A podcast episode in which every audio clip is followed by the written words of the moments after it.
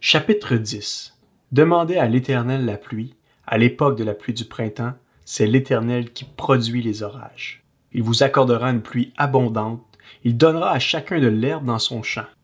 En effet, les téraphins ont des paroles vides, les devins prophétisent des faussetés, les rêves mentent et leur consolation est illusoire. C'est pourquoi ils sont errants comme un troupeau, ils sont malheureux parce qu'il n'y a pas de berger. Ma colère s'est enflammée contre les bergers, et j'interviendrai contre les boucs. Oui, l'Éternel, le Maître de l'univers, visite son troupeau, la communauté de Judas, et il en fera comme son cheval d'honneur dans la bataille. De Judas sortira la pierre angulaire, le piquet, l'arc de guerre, de lui sortiront tous les chefs ensemble. Ils seront pareils à des héros qui piétinent dans la bataille la boue des rues. Ils combattront parce que l'Éternel sera avec eux, et leurs ennemis, quoique montés sur des chevaux, seront couverts de honte. Je fortifierai la communauté de Judas et je délivrerai la famille de Joseph.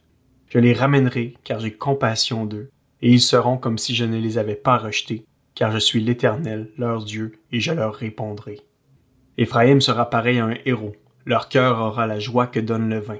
Leurs fils le verront et seront dans l'allégresse, leur cœur se réjouira en l'Éternel. Je sifflerai et je les rassemblerai, car je les rachète, et ils seront aussi nombreux qu'autrefois. Quand je les aurai dispersés parmi les peuples, au loin, ils se souviendront de moi. Ils vivront avec leurs enfants, et ils reviendront. Je les ramènerai d'Égypte, et je les rassemblerai de la Syrie. Je les ferai venir au pays de Galaad et au Liban, et l'espace ne leur suffira pas.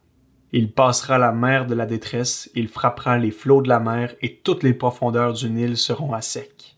L'orgueil de la Syrie sera abattu, et le sceptre de l'Égypte disparaîtra. Je les fortifierai en l'Éternel et ils marcheront en son nom, déclare l'Éternel.